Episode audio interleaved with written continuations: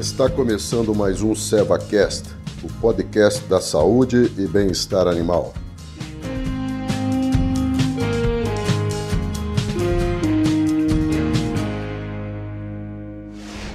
Olá, seja bem-vindo. Eu sou Baite Leal, médica veterinária, especializada em equinos e hoje gerente da linha de equinos da Seva Saúde Animal. A Seva, com o compromisso de manter a liderança em saúde equestre, tem promovido o Seva Compartilha, que é o nosso projeto de compartilhar conhecimento de alto nível. Então, a, o Seva Cash Equinos faz parte desse projeto. Hoje a gente traz um, um tema bastante interessante que é a, o cavalo de lida e os cuidados que se deve ter com essa categoria. Muitas vezes a gente percebe um descuido com essa categoria animal, quando na verdade a gente sabe dos impactos quando a gente perde né, um indivíduo como esse. Querendo saber mais sobre o que a gente falou nos outros episódios, né, no 1, no 2 e no 3, pode voltar é, nessa própria plataforma que você vai conseguir ouvir tudo que o Dr. Eric nos disse sobre a experiência dele com o cavalo de lida e o mercado da pecuária. Doutor, seja bem-vindo novamente. Obrigada pelas sua, suas palavras, tem sido muito importante para quem está nos ouvindo. Eu mesmo tenho aprendido muito com o que você pode nos falar. E uh, fala um pouquinho para nós nesse episódio quais são as outras, as outras ocorrências, né? outras, outras, outros acontecimentos que tangem o cavalo de lida, que não as doenças infecciosas e as verminosas. O que mais acontece com esse cavalo que a gente tem que ter cuidado com ele? Olá pessoal, mais uma vez muito obrigado Baiti Seva pela oportunidade de, pelo convite de estar participando aqui e compartilhando um pouco do, do conhecimento prático que tem. Meu nome é Eric Borges, sou médico veterinário e coordenador de demanda do Centro-Oeste do Brasil, da Seva.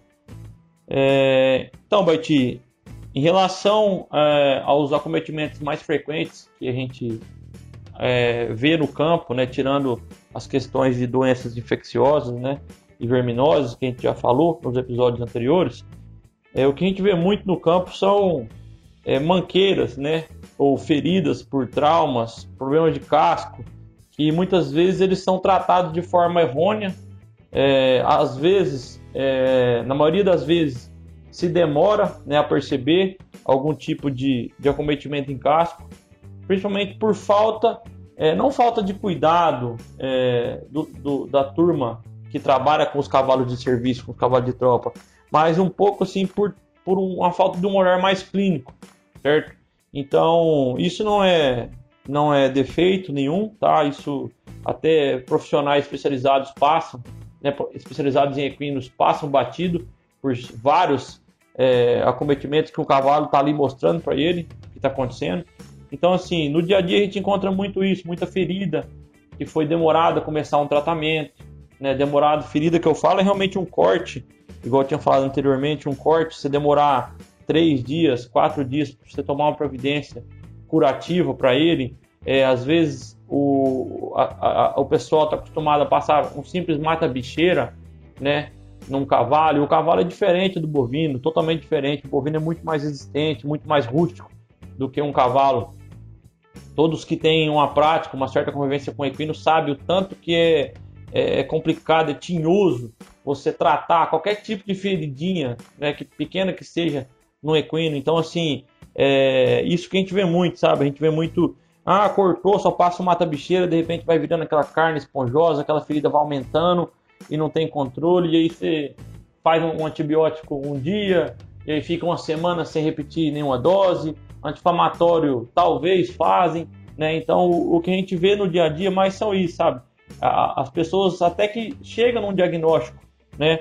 É, vê, enxergam que o cavalo está mancando, enxergam uma ferida, enxergam um problema que pode ser no casco, mas os tratamentos, das, a maioria das vezes, são errôneos e ineficazes. E assim, vamos falar um, um, um problema que é muito deixado de lado, né? Uma questão que é muito deixada de lado nas grandes, nas maioria das fazendas de lugares que, que nós atendemos, é o casco dos animais. O casco do animal você pode assimilar ele como se fosse o pneu do seu carro. Se o pneu tiver careca ou tiver murcho, você vai ter problema na guia, na boleia do seu carro, certo? Você vai ter problema para trabalhar, você vai ter problema para viajar. Então, o casco do animal, o casco do cavalo é o pneu do, do carro, o pneu do trator. Ele tem que estar tá bem zelado também. Ah, precisa de ferrar a tropa de fazenda? Não, não é necessário ferrar todo mundo, entendeu? Mas se for alguns lugares que tem maior presença de cascalho, o animal sente, não, não que ele manca porque ele tem algum problema, mas ele manca porque ele sente. A sola do casco dele é, não é tão rígida igual a do, do muar, né, ou um burro, ou de um outro cavalo que seja mais resistente. Ah, não, esse cavalo necessita de ferrajamento sim. É, em áreas que, em, em, regiões que sejam mais arenosas, que não tenham tanto impacto com pedra, né, é, tem que fazer sim o casqueamento desses animais. É muito simples. Você pode pedir para a equipe especializada de equinos, você pode pedir para a equipe, equipe, equipe de bovinos da Seva. É, nós podemos organizar, entendeu, treinamentos. Organizamos treinamentos, na verdade, em fazendas de casqueamento.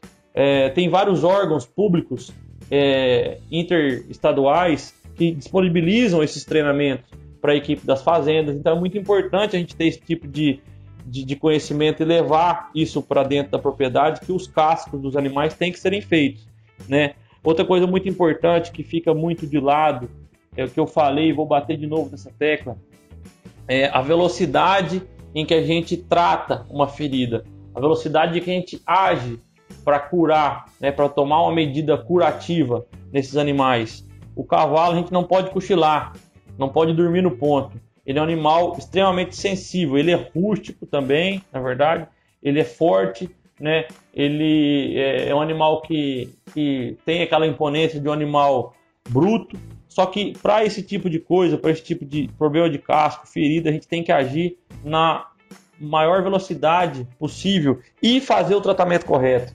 Não é só simplesmente pegar, puxar uma dose de, de um pentabiótico ou de um anti-inflamatório que seja, né, e fazer é, sem indiscriminadamente nesses animais.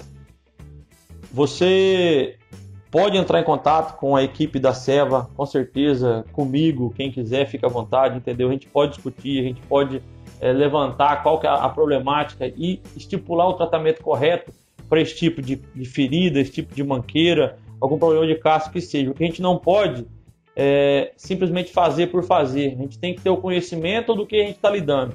É muito melhor não fazer nada do que fazer errado, tá?